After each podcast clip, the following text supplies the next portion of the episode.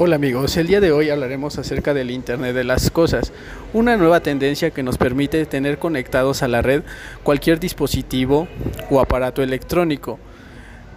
Esto va desde una lavadora, licuadora, pantalla, hasta los distintos celulares y accesorios, y accesorios como lo son audífonos, impresoras. El problema aquí, ¿es realmente ergonómico implementar esta nueva tecnología en nuestras vidas?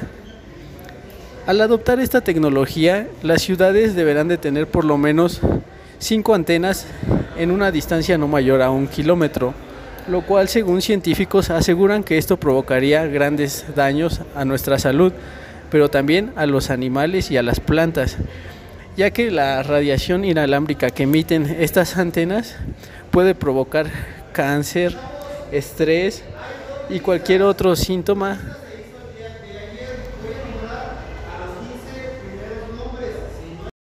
Ahora vamos a analizar esta problemática en un entorno más pequeño.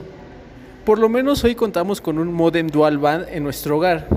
¿Qué pasa con esta tecnología? Ya cuenta con una tecnología 2.4 y 5G, lo cual tenemos encendida por lo regular las 24 horas del día, los 365 días del año.